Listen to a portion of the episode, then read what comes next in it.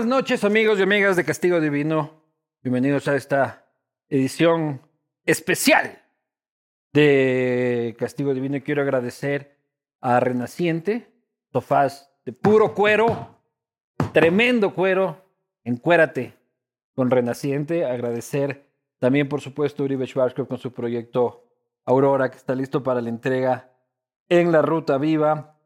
Agradecer también a Claro, con Claro, conéctate en cualquier lugar, contrata 2 gigas por 5 dólares, 15 días, además llamadas ilimitadas a números claros, más WhatsApp y Messenger gratis. También a Cerveza Latitud Cero, un emblema de la cervecería artesanal ecuatoriana. Ron Carúpano, oh maravilloso ron de mi corazón. Le cogí un cariño últimamente, me da ganas de desayunar. Este, noble, noble el el ron oriental. el micrófono. Rapidito de oriental, solo en tres minutos, sabor a pollo picante. La piedra angular de la alimentación de Anderson Boscan. Envase ecoamigable. Ah, por aquí porque no pararme. Y también agradecer, por supuesto, a Cuscuy, que es el emprendimiento de mi mujer, portavasos personalizados Sigue a Cuscuy, que ya dio a luz, entonces ya tiene, no, no, no tiene tiempo libre, pero ahí le encontramos que haga tiempo libre. Este, Cuscuy feliz, yo feliz, todos felices en casa, colaboren con la tranquilidad del hogar. Para mí es, eh, este es de estos castigos en los que eh, ojalá no se me note mucho, eh, pero cuántas fiestas, Dios mío, escuchando la voz de este caballero. ¿Cuántas neuronas perdidas? Este, en su nombre me refiero, por supuesto, al rockero, artista, ícono argentino, el señor Gustavo Cordero. Maestro. ¿Qué dice? ¿Cómo vamos? ¿Cómo anda? Todo bien. Este, te has quedado sin neuronas. Este, por tu culpa. Eh, En te- buena parte por tu culpa, sí, sí, señor. Pero fíjate que hay, hay algunas neuronas que hay que descartar. Por ejemplo, las que este, eh, reciben información este, y creencias este, tóxicas, por ejemplo. Religiosas. Por ejemplo, por ejemplo, neuronas que te pueden llevar de, de alguna manera a tener conductas repetitivas, automáticas. Esas, en esas fiestas de las que estás hablando, escuchando Claro. la música que hacemos, son eliminadas. Sí. Que- Quedan solamente las neuronas que te van a conectar con la alegría, con el arte, con la expansión de la conciencia. Qué bueno fuera poder elegir las neuronas que quieres eliminar.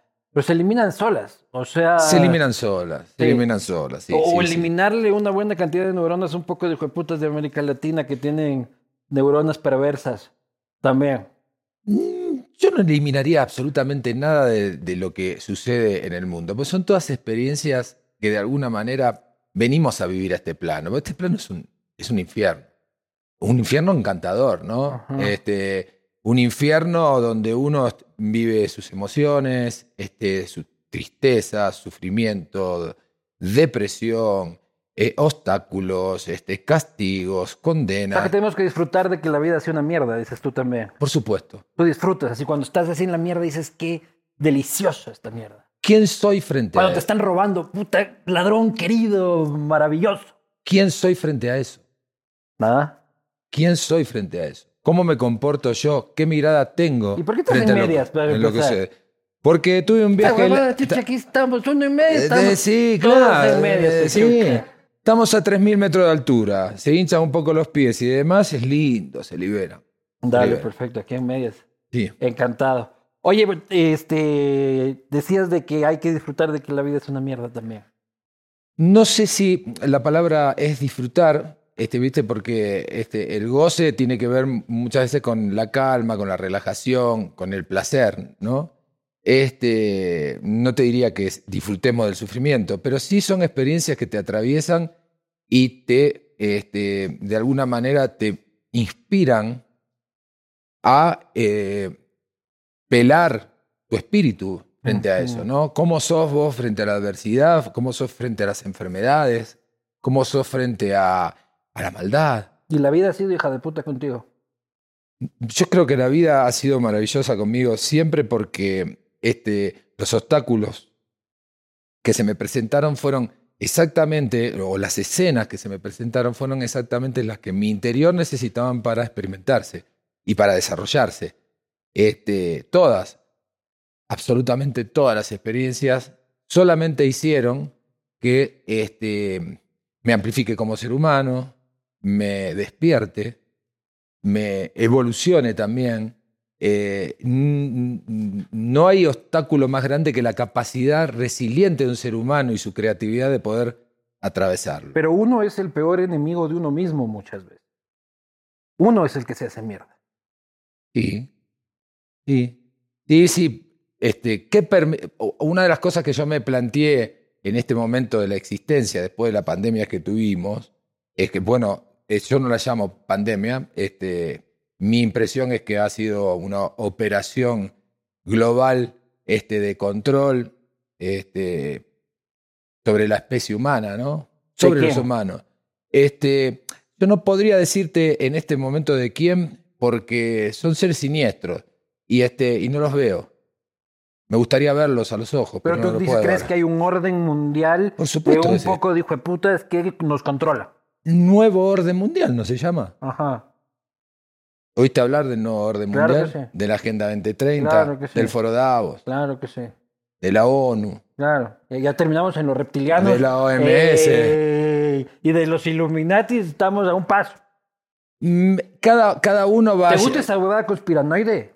Este, mirá, Mm, el primer hombre que utilizó la palabra conspiración fue Richard Nixon al referirse a los seres humanos que estaban clamando libertad en la guerra de Vietnam y que estaban experimentando con el, con las, con el ácido lisérgico y con la marihuana. Ellos, este, de alguna manera, consideraban que al mundo le faltaba amor y acusaban a, Richard Nixon y al gobierno de los Estados Unidos de las guerras, etcétera, etcétera, etcétera.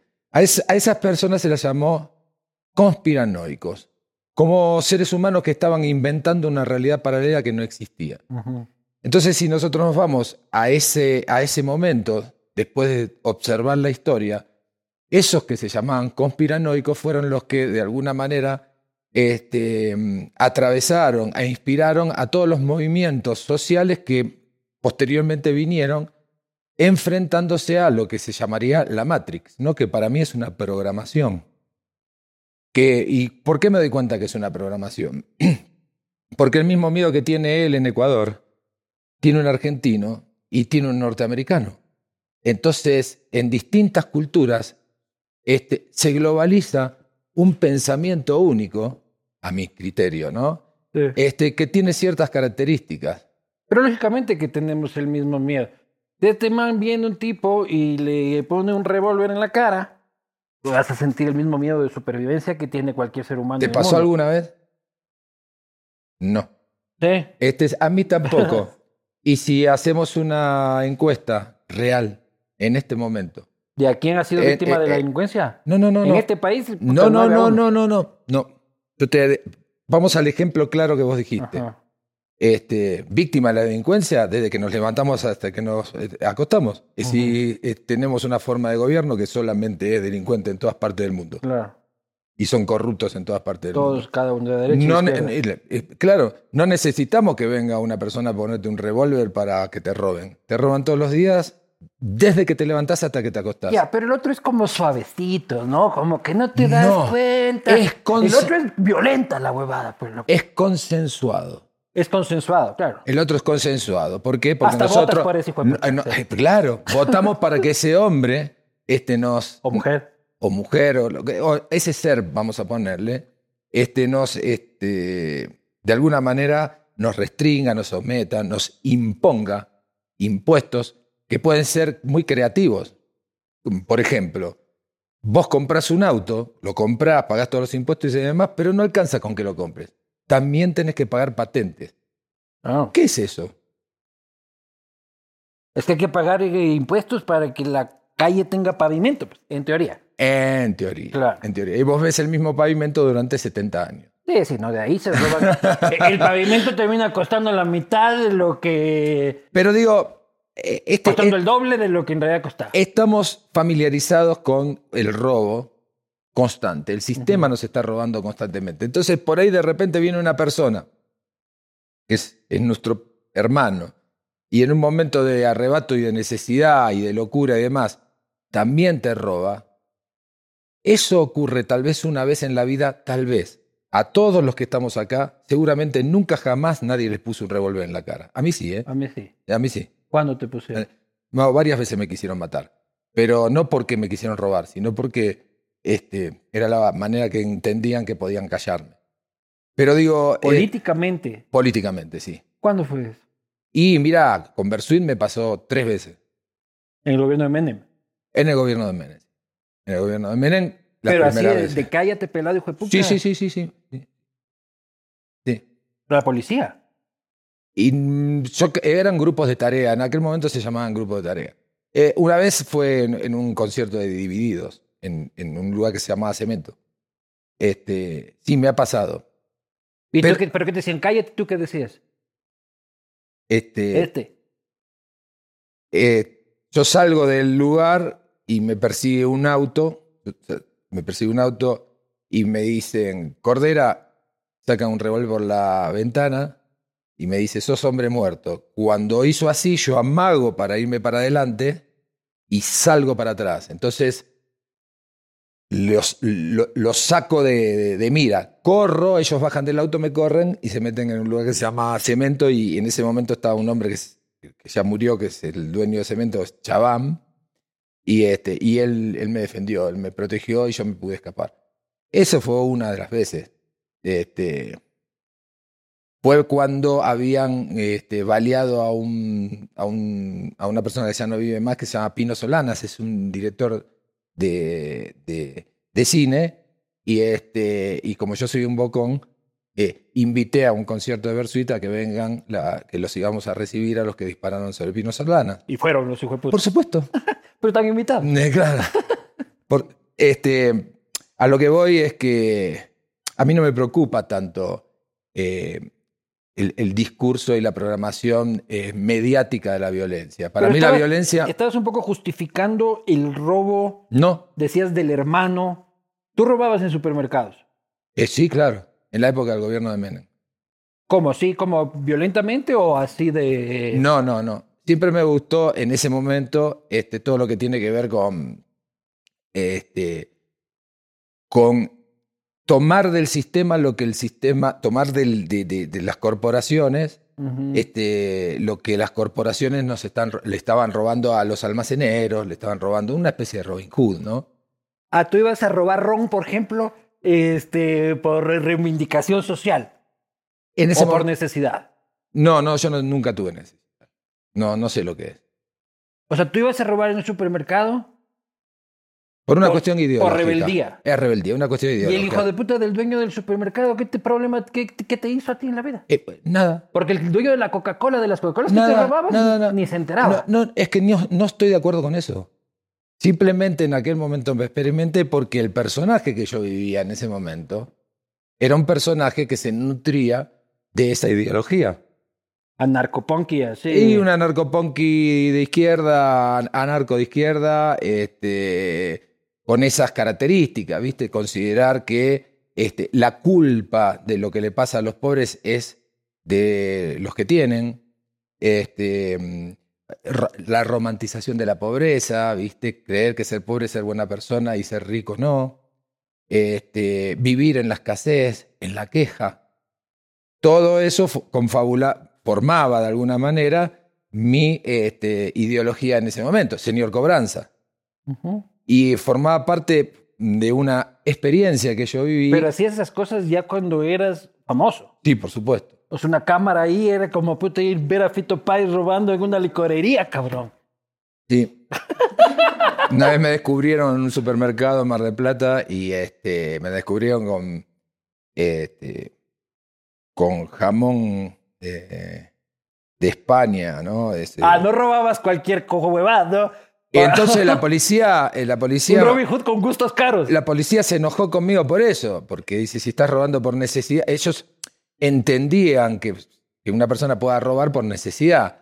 Y este, y entonces, cuando, en la conversación que tuve con el policía, que el policía me dice, pero estás robando jamón crudo. Y entonces yo le dije, este, yo soy ladrón, no estúpido. Claro, pues.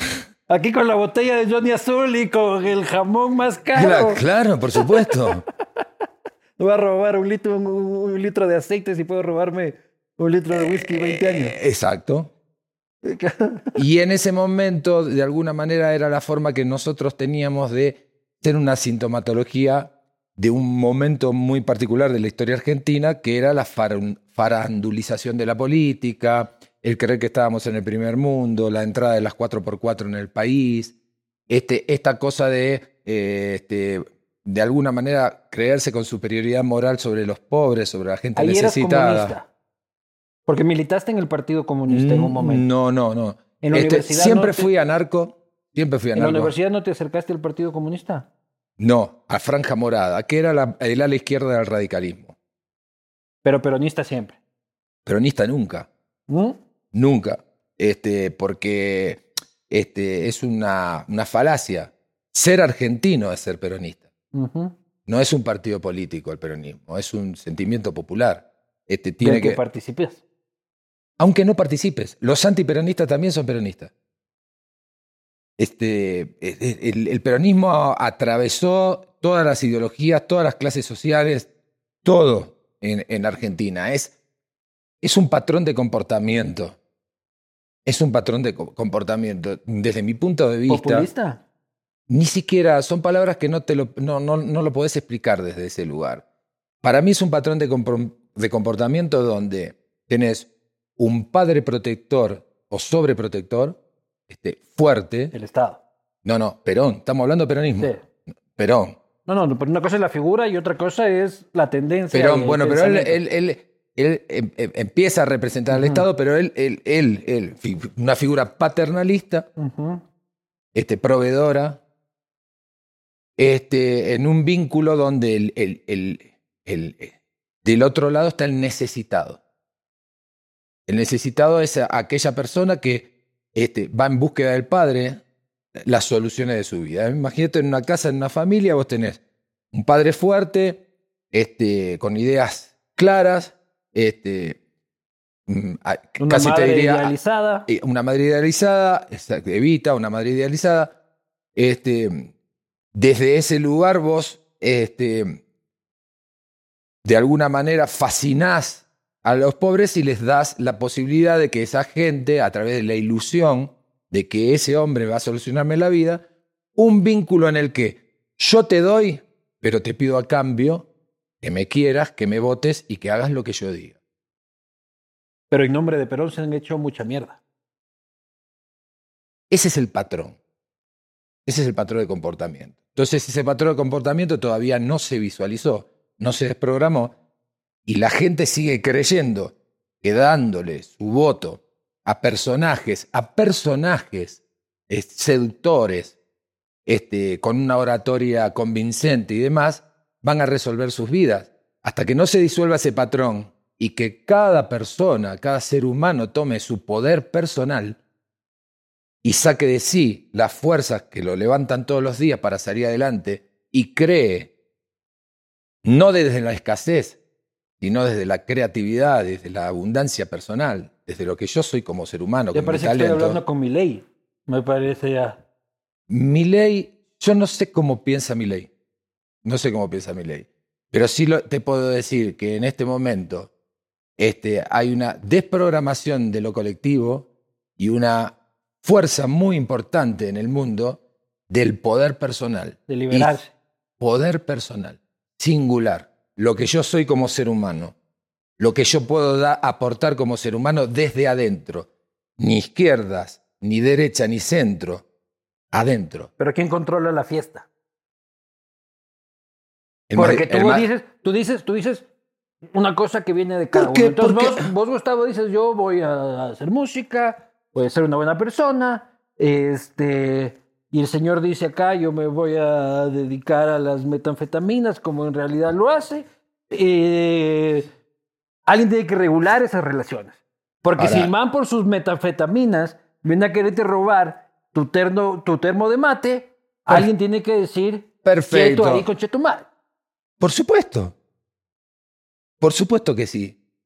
Pero, si yo soy el que vendo las anfetaminas y después cuando él este, las compra y se pone mal, lo meto preso, Claro. empieza a haber una distorsión en nuestros vínculos. Ya, pero el Estado en teoría no debería ser el proveedor de la metanfetamina, a pesar de que vivimos en narcoestados que terminan siendo. ¿Por qué el, esta- ¿Por qué el Estado tiene que ser el proveedor? ¿Cómo nace Ah, la- no, yo no creo que tenga que ser, tiene que ser el regulador. Perfecto. ¿Cómo nace la democracia? ¿Cómo nace la democracia en, en vamos, si- siempre trato de ir al nacimiento de las cosas y ver cómo se van desarrollando. Poco de hombres en toalla, tomando harto vino, eh, este, No. teniendo muchas orgías. No, eso era, una, era el, el momento de distensión. Claro. Era una peculiaridad, una característica. La democracia nace de la siguiente manera. Se junta el pueblo este, y deciden, entre todos nosotros, decidimos qué personas por un año cargan con nuestra voluntad. Cargo. Le pregunto, ¿querés cargar con mi voluntad?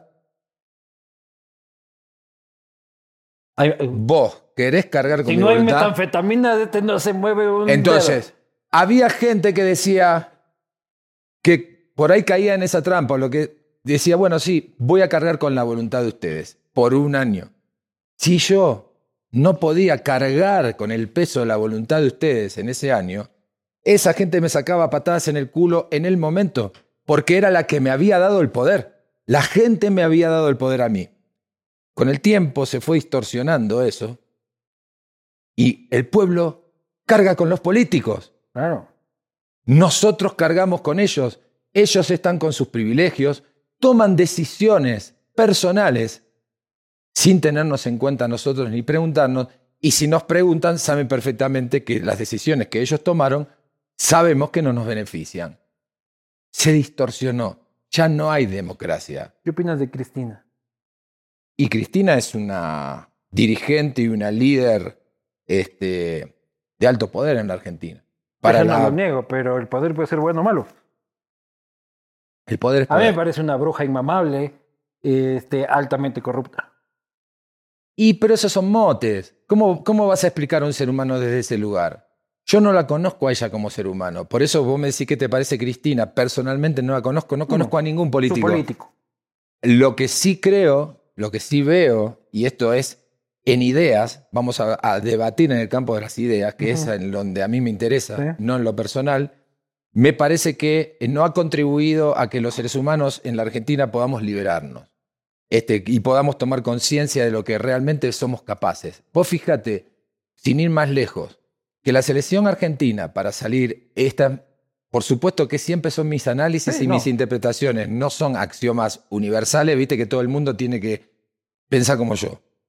Por favor, el que escucha que sea responsable y que piense como él, no como yo. Totalmente. Entonces yo me puedo expresar quieren mandarle a la mierda aquí en la caja de comentarios, exactamente. proceda inmediatamente. Exactamente. Lo que, sí, lo que sí veo es que, por ejemplo, Argentina sale campeón del mundo porque ningún jugador juega en Argentina. Porque si hubiera jugado Argentina hubieran sentido culpa, hubieran defendido el arco, hubieran este, pensado este, chiquitito y hubieran, este, y, y- y- y- y hubieran pensado desde la escasez. Esta de selección sale campeona porque... loco, yo soy de Ecuador. Por supuesto, vos lo sabés perfectamente. Y encima contrataron al técnico más conservador de la historia argentina.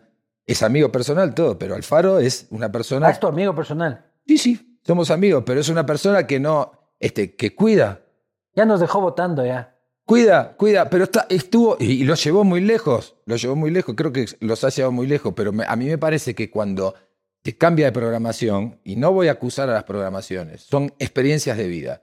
Ya te experimentaste en la escasez, sabes de lo que sos capaz. ¿Por qué no nos aventuramos a ver si este, nos desarrollamos, si, si vamos más allá, si vamos a, a llevar lo que nosotros somos a su máximo estado de excelencia. Por ejemplo, en esta tierra hay muchas chamanes, hay mucha gente con espiritualidad, hay mucha gente que se ha conectado con, con otras deidades, hay mucha gente elevada.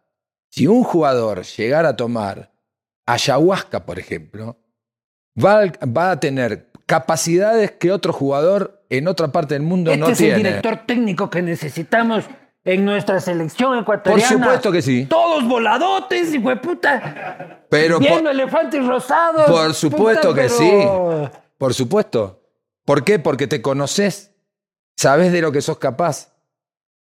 Este, activas tu espíritu. Dice, yo he tomado ayahuasca una sola vez. Este, y uno después de eso queda como sabio. Uno se siente sabio después de eso. Y muchas cosas adquieren sentido. Pero no sé si es que el fútbol sea. No me sentía con ganas de jugar fútbol yo al día siguiente. Quería resolver el mundo y no, no jugar fútbol. Tal vez, pero tal vez podés tomar conexión con tu espíritu y saber de lo que sos capaz. Y eso te puede llevar a grandes alturas porque estamos viviendo en un mundo donde la programación es tan asfixiante que a, a todas las sociedades y a todas las culturas se las quiere chiquititas, enfermitas, pobrecitas, necesitaditas y controladitas. Entonces, si vos sabés realmente lo que sos capaz, este, podés aventurarte inclusive hasta ganar un campeonato mundial. Eso por lo menos es mi visión y es mi Pero experiencia hay gente personal. que es buena y que es mala. O sea, por más de que vos te metas cuatro litros de ayahuasca, ya digas soy el mejor del mundo puto, en física nuclear. Pero si vales mierda y no sabes sumar 4 por 4, por ejemplo, multiplicar 4 por 4, este, por más de que vos digas, oh Pachamama, dame la sabiduría, no hay. Cuando no da, no da. También uno tiene que asumir sus limitaciones. Por ejemplo, por- acá el señor de las anfetaminas, sus limitaciones sexuales las tiene muy interiorizadas y ya ni siquiera intenta. Bueno, venite a los conciertos.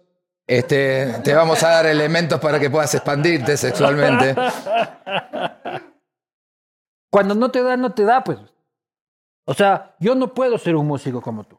Yo no puedo componer como tú. Pero, pero es una programación. Si querés instalar la voz en tu software, instalala. El yo no puedo, instalala. Yo no O puedo, sea, yo no yo soy no bueno debo. para, no, es que yo no soy bueno para, yo soy bueno para otras cosas. Co- Pero, pero ¿cómo lo sabes? No te quiero subestimar, porque por ahí no lo eres, pero digo, Ajá. ¿Qué tal que aquí hay un gran compositor? es que no, y tal vez, ¿Ves? ¿Eh, no? ¿cuántas personas descubrieron algo en un momento de su vida que impensado y que les hizo así, tuc, la vida? ¿Por qué? Porque estuvieron por ahí trabajando toda la vida en una oficina y un día pintaron algo y vino alguien y le dijo, che, qué bello, pintás no. Este, ¿No te gustaría pintar? Sí, ¿por qué no lo haces? ¿Por qué Claro, no lo hago? el descubrimiento de un don, lo entiendo. Hay muchas cosas que yo puedo ser bueno y no lo he conocido. Pero no es que porque yo me propongo voy a ser bueno en todo. O sea, más bien el problema es muchos que se creen que son buenos en cosas que no lo saben hacer. Entre esos nuestros gobernantes y nuestra cantidad de cojudos que creen que saben manejar finanzas y tienen al pueblo como lo tiene. Que creen que pueden manejar espíritus y tienen a los fieles como los tiene. Pero la responsabilidad de eso, ¿de quién es? De los que los votamos, en muchos casos, de los que los... Y que permitimos una cosa así, pero eso forma parte del vínculo, de la fascinación, de esa cosa de necesitar afuera algo que te resuelva la vida. Dios, tu esposa, tu trabajo, tu jefe, el equipo de fútbol, el papa. Hay mucha gente que este, personifican de alguna manera esa posibilidad de estar resolviendo mis dolores, mis frustraciones, mis imposibilidades y también mi comodidad. Y también mi comodidad, porque la comodidad es carísima para un alma. Es carísima, es un estado de este, dormidera tremenda, eh, porque vos no te enfrentás a vos mismo para ir en búsqueda de, ¿viste? Este, de, de, de, de tu propia vida, ¿viste? De tu propio sendero, de tu propio camino. Este, llegar a un momento de, tu vida donde vos haces una observación y te das cuenta que has ido lo más lejos que pudiste adentro tuyo, en tu recuerdo personal, en tu reconocimiento como ser humano. Y esto es lo que yo estoy tratando de celebrar con la música y con las canciones, este, darle a cada persona, por inspiración, su poder. O sea, cuando esa persona resuene y sienta que está con alguien que ha encontrado su poder personal, porque yo soy una persona que ha encontrado su poder personal y lo comparto, esa persona que está ahí se puede inspirar a encontrar su propio poder personal, no para ser, para ser como yo. ¿Cómo encontraste tu poder personal? Enfrentándome, enfrentando mis miedos, mis sufrimientos, mis frustraciones, mis limitaciones, este, siendo... Eso a raíz de la muerte social que tú mismo dices que enfrentaste. Eso y otras otras tantas que he tenido a lo largo de mi vida. Yo soy una persona que va de frente, va de frente a todo, a todo. Soy muy deseante y vivo toda la vida que, me, que, que, tengo a disposición. ¿Cuántas drogas has consumido? Este, y consumí, bueno, cada droga es un mundo y es un viaje muy especial. todas, todas me han aportado muchísimo en mi autoconocimiento, ¿no? Este, la cocaína, por ejemplo, es maravillosa para saber, este, para encontrarte con tu oscuridad, con aquello que una persona se puede creer muy buena persona y, maravillosa e impecable hasta que consume cocaína.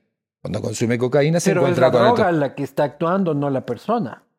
O lo que está haciendo la droga es revelando una parte oscura de esta persona. Las personas están, las drogas para mí están hechas para este, estimular en el, cerebro lugares que están este, dormidos, encallados. Entonces, este, sirven para este, amplificar tu conciencia, o sea, para amplificar Yo no lo veo al Chapo Guzmán diciendo, estamos haciendo esto para amplificar la conciencia de la comunidad, necesitamos personajes más empoderados. O sea, yo por supuesto que, no, por supuesto que no. Entonces, ¿qué pasa? Si vos utilizas el agua este, para beber y nutrirte, este, seguramente vas a ser una persona saludable. Si vos utilizas el agua para este, hundirte, te vas a ahogar. Entonces, este, utilizas la comida para alimentarte. dices que puede haber coca terapéutica. No coca terapéutica. Depende de cada persona. Aquí ideando un emprendimiento contigo, mi hermano. Podemos volvernos socios en este momento de la vida. Es que la conciencia te da la posibilidad de hacer todo tipo de experiencia con un fin.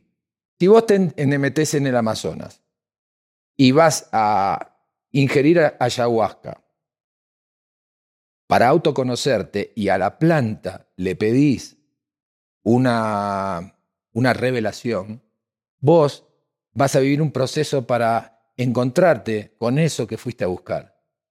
Si vos vas al Amazonas, eh, me voy a pegar una chahuaca, vamos a hacer un quilombo, no. va, no me tomo. La planta te saca la puta. Te saca la puta. La hoja de coca, la cocaína, es de alto poder. La gente en Bolivia y en Perú consume de otra manera totalmente distinta que los americanos en Argentina o en Europa. ¿Por qué? Porque están conectados. O, o, es por eso es personal. Todas las historias son personales. Aquello que a alguien le nutre, lo, le amplifica la conciencia, al otro lo termina en un centro de rehabilitación de drogas y psiquiátricos. ¿Nunca te hicieron daño? Yo he consumido justo hasta el momento que comenzaron a hacerme daño. Cuando las cosas comienzan a hacerme daño. ¿Cuándo te das cuenta de ese límite? Porque el problema es ese, el límite social suele estar poco sintonizado con el límite de Me doy cuenta cuando no puedo... Eso yo le trato de explicar a mi mujer cada vez que me pego los tragos, su límite no es el mío. Esto hace peor que la cocaína, solamente que es legal. No sé si peor. Ah, ¿no? Y son buenos amigos. En realidad. íntimos. Íntimos amigos. Son íntimos amigos. Van juntos acá a todos lados. no hay uno sin el otro. No hay uno sin el otro. Pero a, lo que voy, yo me doy, cuando me doy cuenta que no puedo dejar de hacerlo y que entro en una adicción y siento que ya no soy libre haciendo esto que estoy haciendo, lo que sea, este cambio de rumbo. Con cualquier cosa, ¿eh? ¿Con qué fuerza? Con mucha fuerza, con la fuerza de mi voluntad. ¿Pero cambias de adicción o cambias de...?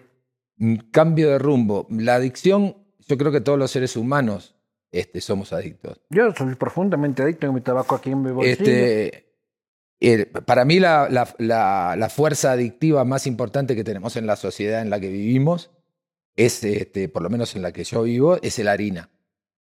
Este, con solo una persona intente una semana, solamente una semana, dejar de comer harina, y va a entender y va a experimentar lo que yo les estoy diciendo. El azúcar y la harina son las, para mí, las, las drogas más importantes que estamos consumiendo en este momento. Pero después, que- legales, ¿no? Después hay otras drogas que de alguna manera salen de cuadro del sistema. ¿Y tú no estás comiendo harina? Sí que como.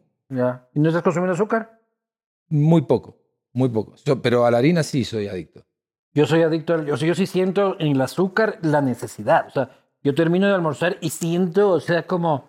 Así como cuando uno quiere pegarse un tabaco. O sea... El cigarrillo. cual- o cualquier caramelo, o sea, algo dulce en la boca. Convivo con esas adicciones. Me fumo un cigarrillo por día, no un atado. A veces le pongo un poco de azúcar. Como harina. Le A veces un poco me de azúcar al cigarrillo. sí. O- o- u otro polvo blanco. Otro polvito, otro polvito blanco. O sea, lo que estoy tratando en este, en, este, en este momento, no en otros momentos de mi vida, es de diversificar mi adicción para que no me, no me tome nada en particular, sino que todo. Claro. Lunes, mi adicción a las harinas. Martes, mi adicción a las Soy muy prolijo. Me Soy muy prolijo. me parece- Soy muy pro- soy homeop- dosis homeopáticas de, to- de todas las cosas que existen. Te suena una alarma, ¡pring! Es el momento de mi whisky del miércoles. Eh, sí, me encanta eso, ¿eh? me encanta. Hacer, eh, hay app para todo, app, Ah, app claro. para adictos. App Me encanta, me encanta. Oye, aquí estamos soltando una cantidad de emprendimientos. Sí, Y maravilloso. aquí no hay un abogado No, aquí patentando la Vamos a patentar esto, Claro. app para adictos. Vamos a patentar esto. Claro, hay que, hay, que, hay que ver quién tiene el desarrollador y quién tiene el dinero. Exacto. Adictos al sexo, Claro. adictos a la este, conmiseración. ¿Qué mierda es eso? No, a estar este, eh, eh, en un Miserable. estado. En mi estado, estado miserable, sí. pobrecito. Pobrecito. Si estoy así es porque Bueno, Dios estoy quiere. re mal, sí, no, casi no se puede estar. ¿Cómo Sí. estás? ¿Y cómo querés que esté? Claro. Este, bueno, un tiempo limitado, 5 o 10 minutos, Claro. porque esa persona, si siga eh, consumiendo eso durante Usted una semana, se pega un tiro. De 3 a 3 y media, siéntase como una mierda. Exactamente, sí. Y la app te empieza a lanzar fotos de tu ex y te Eh, eh, empieza todo, claro, exacto, sí. eh, exacto. Para que te sientes como la mierda ese en, e- momento. en ese momento, sí. Tu, Claro. equipo, tu equipo perdiendo, yéndose a la B. Eh, claro, pues. Este, claro. Qué gran idea. Sí, sí, sí, sí, sí. Estamos aquí perdiendo plata. Sí, Nosotros, sí, nosotros estamos hermano. perdiendo mucho dinero. Oye, pero el latinoamericano en general es así, es, es este, y yo creo que es el problema también del catolicismo, porque tú ves las sociedades protestantes son más desarrolladas. Nosotros somos como, si es así es porque Diosito quiso. Sí. Si soy pobre es porque Diosito quiso.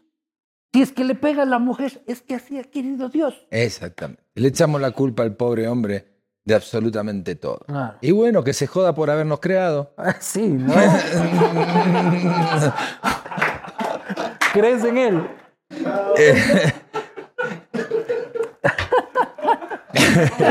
salud. No sé si se brinda con mate, pero salud. Esto, esto, mateína tiene. Claro. Oh, yo todas las mañanas me pego unos mates así. Cuando llego a Uruguay, este, al principio hay una, Estás viviendo en Uruguay. una- sí, hay una hierba que se llama canaria. Yo venía escap- no escapando, sino tratando de salir un poco de la cocaína, ¿no? Este, rock and roll, cocaína. Llego a Uruguay, pruebo la hierba canaria y quedo así. ¿Qué, Pero esta gente está toda dura. así, Eh, la- Qué claro, mandiguleando. Pero ¿qué le pasa a esta gente? ¿Cómo puede vivir así? Eh, la sí, tremendo, tremendo. Ah, Todo ¿y- y- es esa? Esto es fuerte. es fuerte. Ah, sí. Esta no, esta es más mesurada. Es para loco. Yerba para loco se llama. Pero siempre necesitas tener algo. Algo que te acompañe. O sea, vos puedes, por ejemplo, algo que yo, yo no puedo, por ejemplo, es meditar. No puedo desconectar el cerebro. Tengo yo ese problema. Y me voy a dormir y estoy así, puta, que el nuevo orden mundial y que el gobierno de de puta, que ya se fugó de la Argentina, de la embajada argentina, la María de los Ángeles, que sí. Podemos que- hacer un cambio de cerebro, ni nos daríamos cuenta vos y yo. A mí me pasa lo mismo. ¿Eh? Sí. Pero así yo sería un rockstar y tú serías un periodista ecuatoriano. Y sí. Porque en definitiva, en los personajes en los que uno se experimenta son para Pero mí. serías se- más guapo. De eso sí tienes que... Eh, sí, que- sí. Claro, Sí. Solo porque eres más joven. Eh, claro, claro. Y, A, a tu edad te haría. Y bueno, eh, podemos, Ni te podemos, eh, podemos, ni te ir al baño porque para fanfarronear Claro. eh, te, te puedo ganar. ¿eh? Quédense hasta el final del programa y van a ver una audición en vivo. Hinchen por Ecuador. Este, que esto, que, que esto es un tema, eh, este es un tema nacional. Oye, el rock. Yo vengo de la generación, yo crecí contigo, con Dos Minutos, con Todos Tus Muertos, con Ataque 77, eh, en esta, eh, con Soda, eh, eh, en esta época para mí era, porque era la mía, este, dorada del rock latinoamericano, muy, muy empujada mucho por Santolaya, eh, pero esta época en la que ustedes llenaban estadios, en la que los jóvenes, por lo menos, había los otros jóvenes como mi hermano que estaban de Carlos Vives y La Pendejada, que está muy bien, este, pero las grandes referencias del rock latinoamericano, en la que por supuesto estabas tú. Y ahora no hay nada. Sí hay. Este, es- es- nos estamos experimentando en otro, en otro lugar. Este, a veces el dolor es protegido. La, este, la, Voy a tomar tu cerveza porque ahorita la- me salió la alarma de la, la frivolidad, yo descubrí en un concierto de, de Soda Stereo, descubrí a la frivolidad como una forma estética y artística muy interesante, como para poder este, trascender el paso del tiempo y la muerte. El reggaetón para superar la muerte, dices tú. No. Fíjate a dónde puedo, a dónde, a, a dónde No voy, lo Bad Bunny así de a dónde, a- dónde voy a llegar, a dónde voy a llegar. Viste que nosotros somos adictos y, y necesitamos, mucha gente necesita estas drogas para, para poder soportar la vida, para poder sentirse mejor. Te comes un pancito con queso y tenés un momento de placer y de felicidad. Sabes que te está haciendo mal, pero lo tenés que hacer. Te tomás un roncito a la noche y puedes dormir. El tipo puede, con la anfetamina o lo que sea que esté, que esté consumiendo, puede encontrar su, su espacio de felicidad, aunque después tenga que pagar los costos de esa felicidad. Este, el arte, el contenido, de alguna manera es perturbador, porque siempre va contra las normativas, siempre va contra las leyes, siempre va contra lo establecido, Siempre. cuando es arte. Cuando es entretenimiento, no. Entonces la gente está confundiendo el arte con el entretenimiento.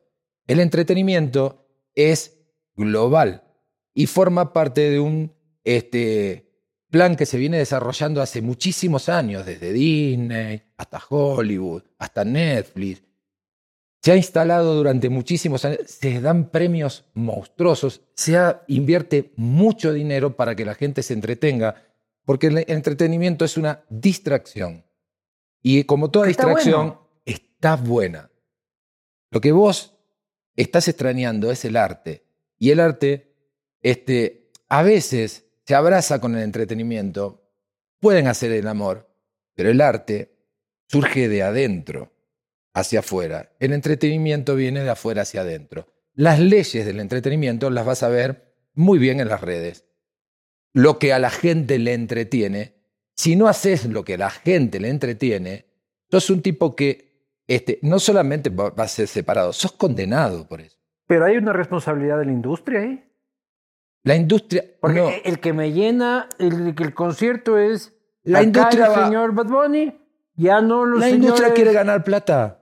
La industria quiere ganar plata. Si gana plata con el arte, gana plata con el arte. Si gana plata con el entretenimiento, gana con el entretenimiento. Pero con el entretenimiento es más fácil diseñarlo porque se, este, cuando, se, co- cuando se conoce el comportamiento adictivo de las personas, cuando se empieza a conocer el comportamiento adictivo de los seres humanos, se les da lo que el ser humano necesita para estar todo el día en las redes entreteniéndose y escapándose de sí.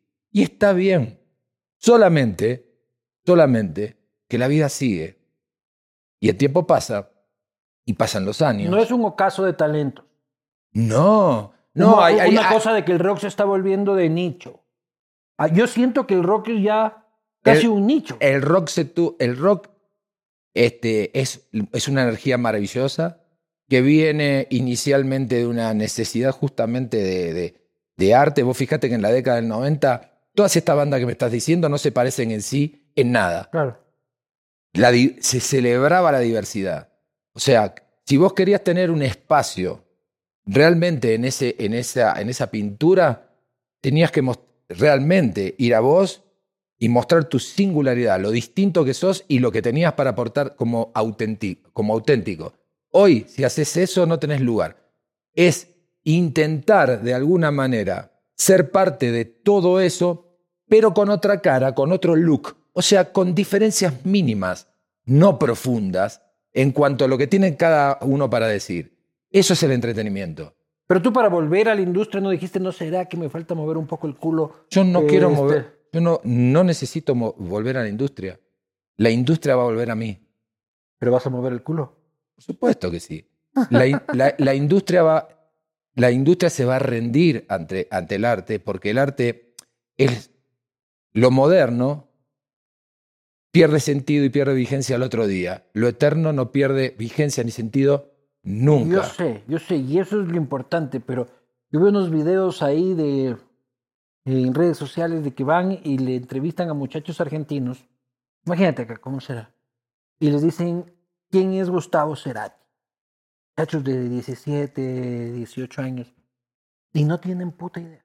Pero por supuesto, hace 10 años que están intentando este, hacernos- eh, eh, haciéndonos creer que el pasado no existe, este, que es deleznable, que es condenable. ¿10 y años que quién? ¿Quién ¿En te qué está mundo haciendo? vivís? No, pero ¿10 años quién? ¿Cómo 10 años? Dice, hace 10 años que nos están haciendo... Por este, supuesto, porque se está instalando una condena muy grande sobre todos los personajes maravillosos que han este, sido referentes en la historia Claro, de la pero ¿por humanidad. qué 10 años? ¿Y quién está imponiendo Mm, esa... Porque yo pienso que hace 10 años que está... Este, Ah, es un cálculo tuyo. Sí, o por lo menos yo lo estoy viendo, se está instalando desde los guiones, desde absolutamente todos los guiones en las redes sociales, desde el periodismo, desde la televisión. lo de 10 años atrás es una mierda. Por supuesto, y que es condenable porque este, son mm, de alguna manera, este, la historia de alguna manera ya es vieja y lo Sí. importante es esto que está sucediendo, este avance de la tecnología que está sucediendo, que es tan maravillosa.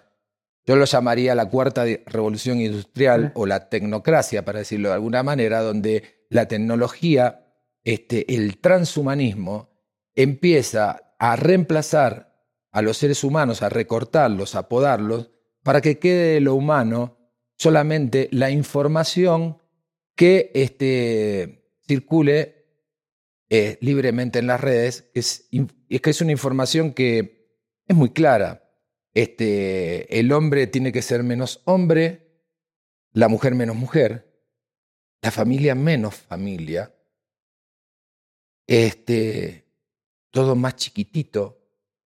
La oscilación emocional tiene que ser que a los 18 grados sientas frío, prendas la calefacción, y a los 20 grados este, sientas calor y prendas el aire acondicionado. Entonces todo te indigna, todo te hace mal, todo es, ay.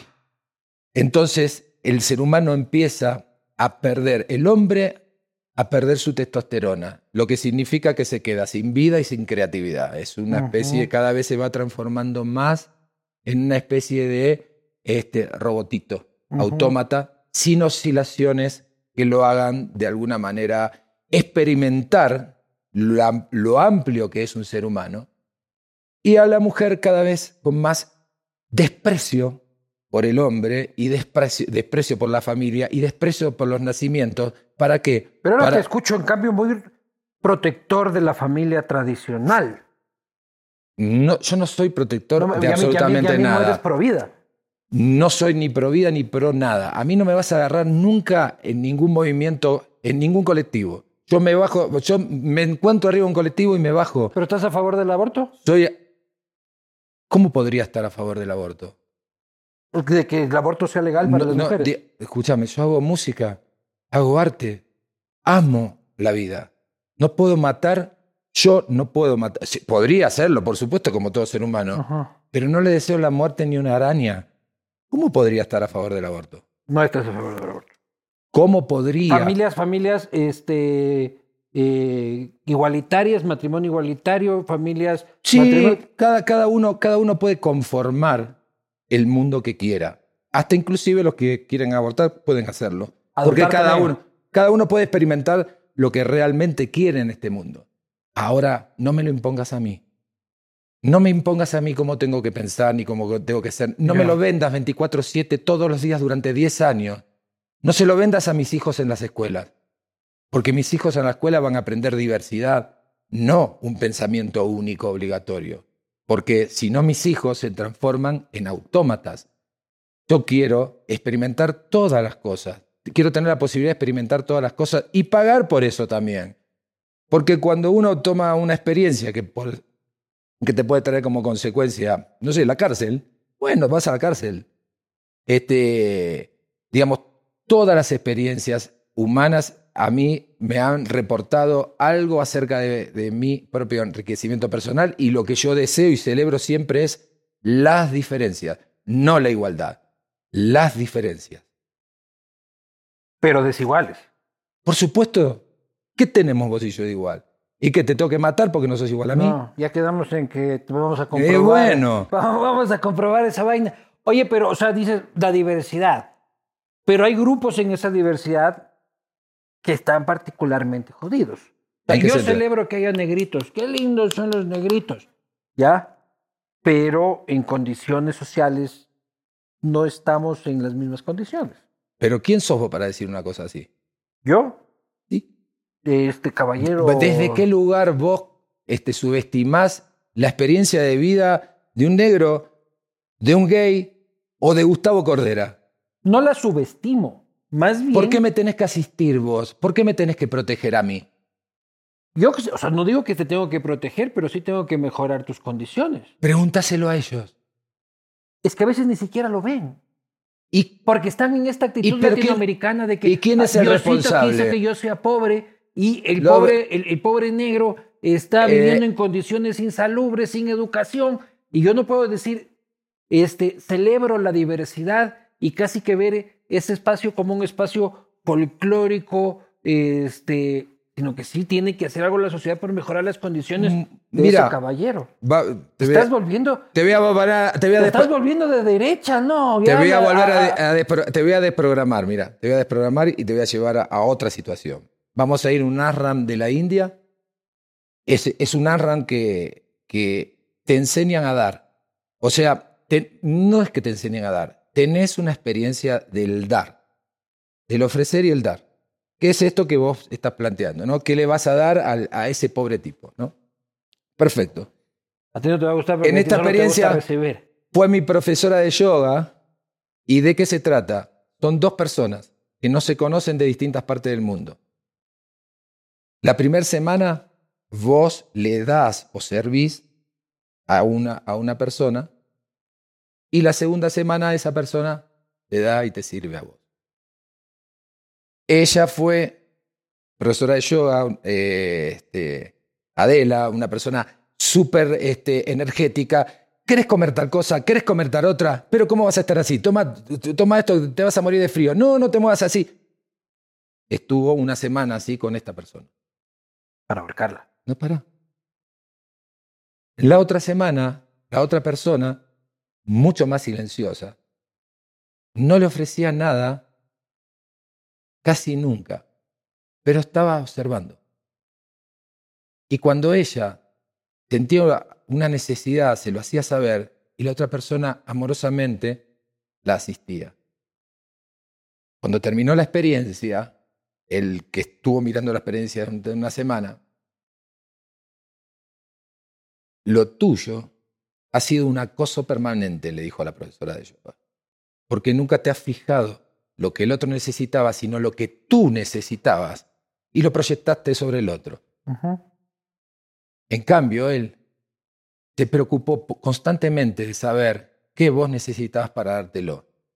Y si vamos al patrón social, si vamos al patrón social, este, es muy importante saber qué necesita esa persona, porque para, tal vez para vos es muy importante el dinero, y entonces vos a esa persona le das dinero y esa persona posiblemente lo que necesitaba era que la escuches y que le des un abrazo. Ya, pero yo te entiendo eso desde lo espiritual, ¿ya? Yo estoy diciendo una madre que tiene una, una madre negra que tiene su hija negra que tiene anemia y desnutrición.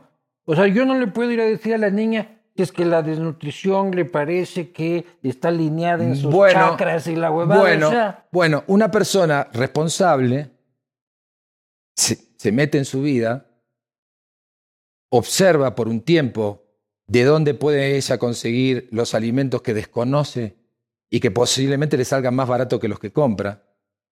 Este, posiblemente le este, empiece a, a ver plantas medicinales que la puedan ayudar. Posiblemente esa persona necesita ser escuchada porque tiene una experiencia de vida equivocada y que vos la escuchás y haciéndole preguntas y demás podés ayudarla.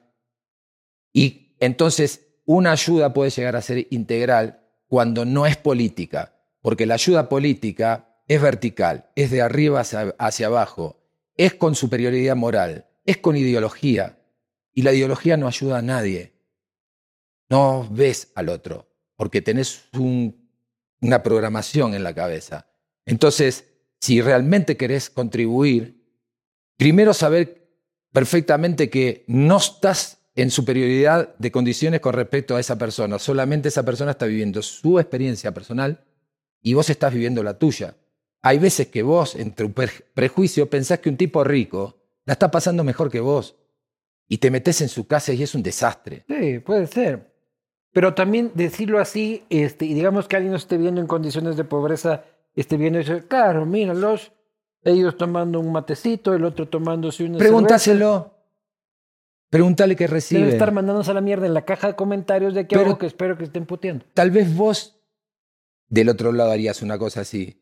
Pero posiblemente esa persona eh, está siendo afectada por, por lo que yo le estoy diciendo y está diciendo, bueno, a mí me gustaría charlar o intercambiar con ese tipo, a ver que, si me escucha, porque la, el problema de los seres humanos es que no somos escuchados, es que no, no somos entendidos no, la impotencia de que no hay quien nos mire, nos dé atención. Y eso para mí es el amor. Poner tu atención sobre eso que está sucediendo, prestarte para que esa persona vea que tus ojos están ahí. Con eso estás ayudando muchísimo más que si llevas una caja de comida. y en eso estás enfocando este, tus esfuerzos musicales también. Mi vida es así. Este, ¿dónde... Pero ya no estás de ese anger que tenías punky a inicios del siglo de este rock de voy a váyanse todos a la concha de su madre. Este... ¿Sería creíble yo en este momento si siguiera persistiendo en eso? No sé. Uno puede estar cabreado hasta cuando se muera. No se puede sostener esa energía. El odio es una energía que este, está buena como motor o como burro de arranque, para decirlo de alguna manera, junto a la rebeldía. Pero si, después no construís desde el amor, no construís desde la conciencia, no podés sostener. Las personas que, que llevan mucho odio encima terminan con su vida arruinada, destruida y solos. Nadie los quiere más escuchar. Porque está bien que como sintomatología mostres algo, pero después vamos a construir sobre eso. Vamos a, dar amor, vamos a alumbrar eso, vamos a darle luz a eso. Eso, este, para mí es la evolución. Yo puedo acompañar el descontento de la gente porque también estoy descontento con el sistema donde vivo, pero también voy descubriendo cosas que me hacen consciente de qué estoy viviendo en este juego y lo cuento para que el otro también se inspire y tome su lugar en el, en el mundo. ¿viste? ¿Por qué no montamos un centro? Hacia lo ocho, hermano. Porque ya te veo. A lo Cordera. claro. Centro Espiritual y Tratamiento de Adicciones Cordera. Ya, yo me encargo del marketing, tú de la filosofía. Lo montamos en Manta, que es una ciudad maravillosa de este país. Este, no sé si la conoces. Frente al mar, hermano. Y nos iría Llevamos muy la bien. bitácora de los tiempos de las adicciones. Además, controlamos la sustancia de las adicciones. Nos iría muy bien. Porque soy un fucking drogadicto. Entonces nos iría muy bien. La gente me creería. El problema es cuando vos no estás en ese lugar. Claro, no, pues que venga. Es como cuando un cura te habla de sexo y de matrimonio. Es como, ¿qué puta madre sabe usted, señor, sobre cómo tengo que llevarme con mi esposa? Nada. No puedes saber nada. Nada. Absolutamente nada. Máximo lo del monaguillo que... que... Fui- Fui monaguillo.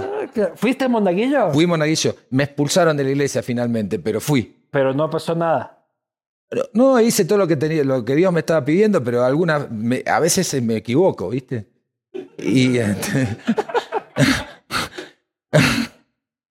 Ojalá que no haya sido monaguillo del cura Bergoglio, pero... eh, no, no, no, no, ¿No? no, no, no. ¿Qué opinas de él? A mí personalmente no me cae para nada bien. Vamos a ir a las preguntas de la gente. Gracias a Motorex. Me olvidé de pasarte, Chema, así que las voy a leer directamente de mi Instagram. Son las que te enviaron este, la gente. Luego te las paso para que las montes en el video. Este, Franco Yu dice, ¿cuándo vuelve a Mendoza o San Juan? Se extraña mucho por acá. Este, tengo que resolver algunos problemitas que dejé. ¿Te están buscando las autoridades? Y en algunos lados sí. Tengo un mapa, ¿viste? Tengo como un mapita. A este no, a- acá todavía no prescribe el delito. Bueno, pero por gente como tú que hace estas propuestas así indecentes a la gente, una app para drogadictos. Claro. eh, Y soy un visionario. Eso es un visionario. Soy un Elon Musk de los psicotrópicos. exactamente. Este, el Flaco Mar dice, por acá en Ecuador volvimos a hacer top el tema de se viene el estallido por buenos muchachos.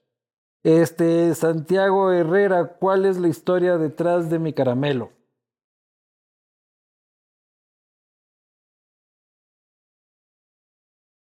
Bueno, este es una canción, pues creo que las primeras canciones que la compuse en el año 1982. Puta, yo ni nacía. Mm. Fue un momento donde este, invadido por la nostalgia. Entonces es una canción que justamente me posiciona con la imaginación en un momento nostálgico futuro. ¿Por qué ese sentimiento? Porque todos los días yo tomaba el tren para ir a la casa de mi novia desde un lugar que se llama Constitución a Mármol y, este, y un día ya no estaba más el tren que siempre estaba y vinieron los trenes eléctricos. Entonces ese avance tecnológico de alguna manera me puso en una situación de nostalgia donde escribí desde Constitución hasta Mármol una canción. Aproveché también porque me estaba peleado con ella, entonces este, para volver a reencontrarme o seducirla le hice esa canción. Por supuesto que cuando llegué a la casa y se la mostré, se enojó porque ella sintió que se la estaba haciendo a otra mujer, ¿no?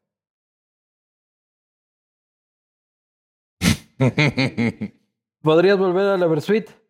sí, por supuesto. Vas a volver. No.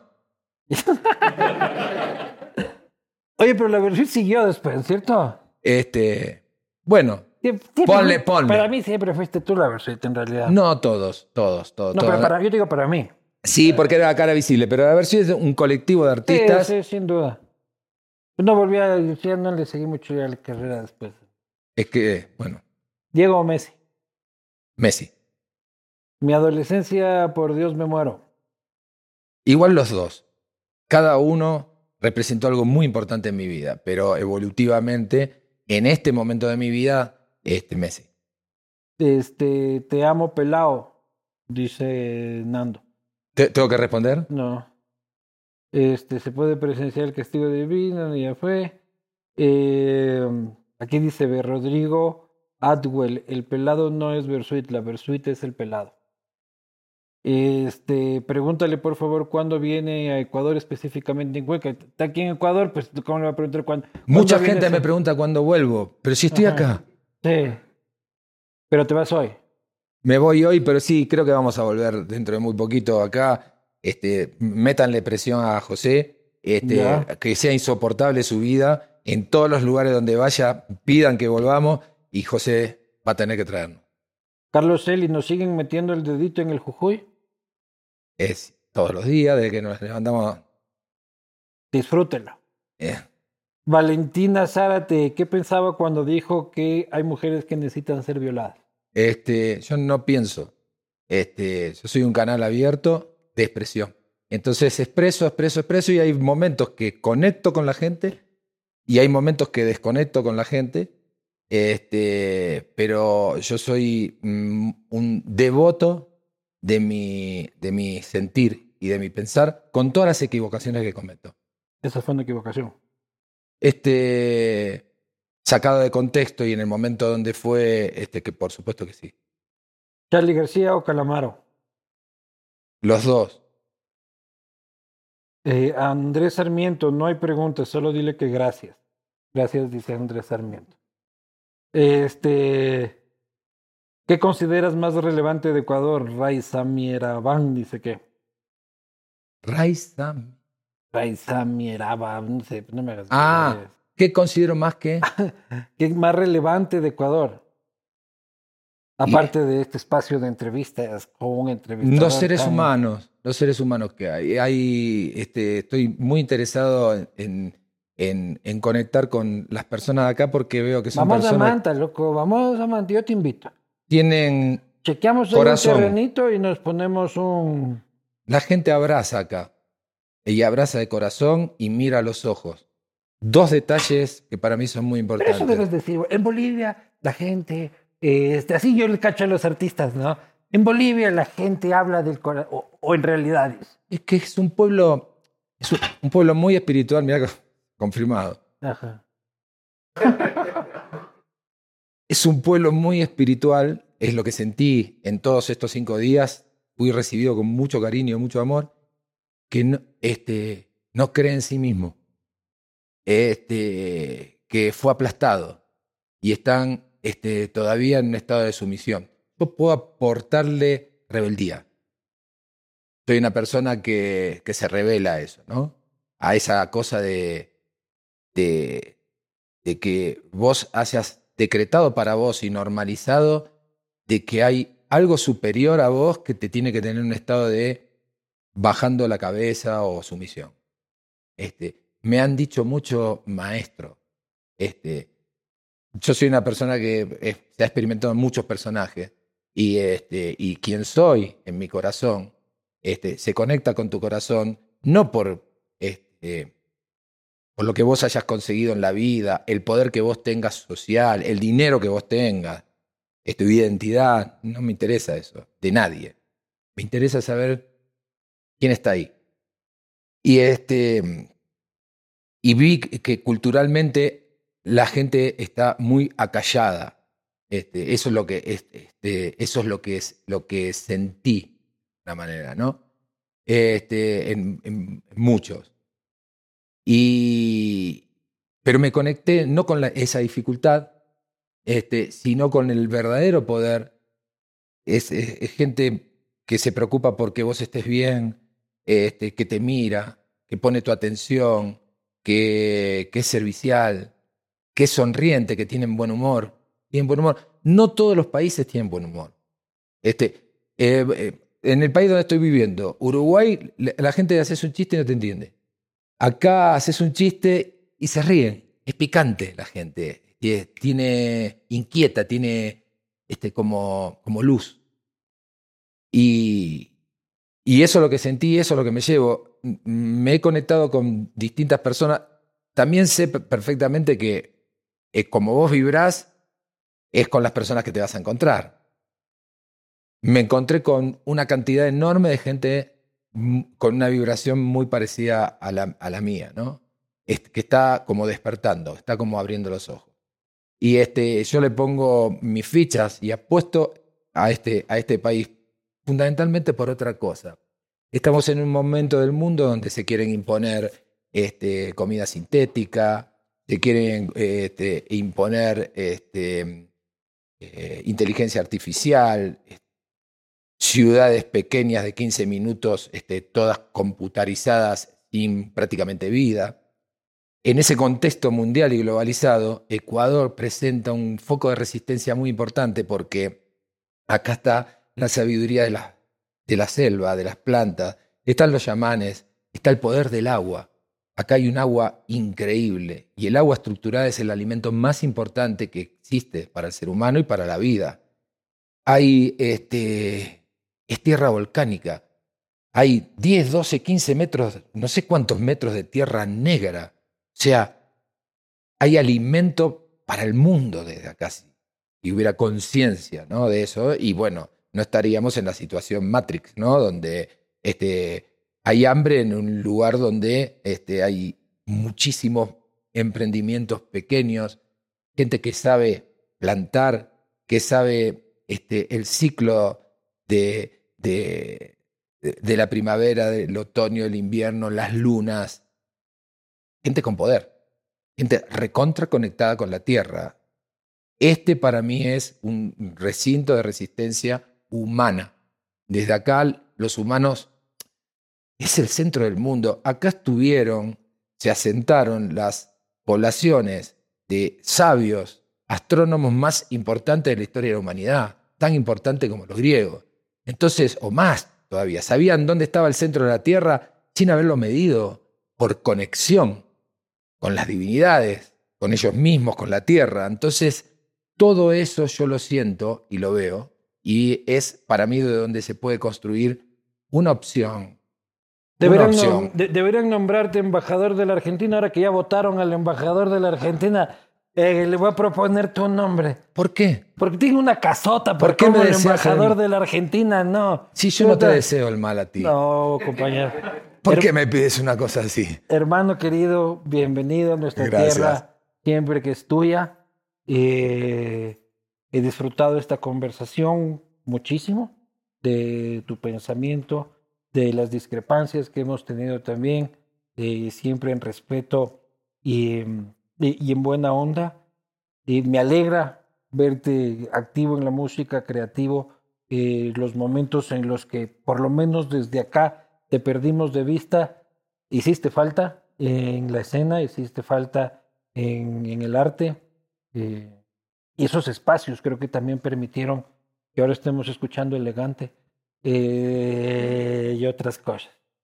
Tuve que soltar en un momento, este, quiero decirte que vengo acá a recibirlos, a aprender, a ponerme atención, a alimentarme de, de ustedes. Este, es lo que estuve haciendo en este tiempo. Este, mi espíritu se regocija cuando se conecta. Y gracias. No se vayan ustedes, que va a quedar de aquí, viene la falomedición este, prometida. Filmada acá en el baño. Este, por favor, este, las chicas que van a venir a verme y todo, que hagan cola. Claro. Este, voy a estar con todas, voy a estar con todas. lo mío es gratis. No, lo mío también, ¿eh? Nos vemos, estamos perdiendo plata. Nos vemos la próxima.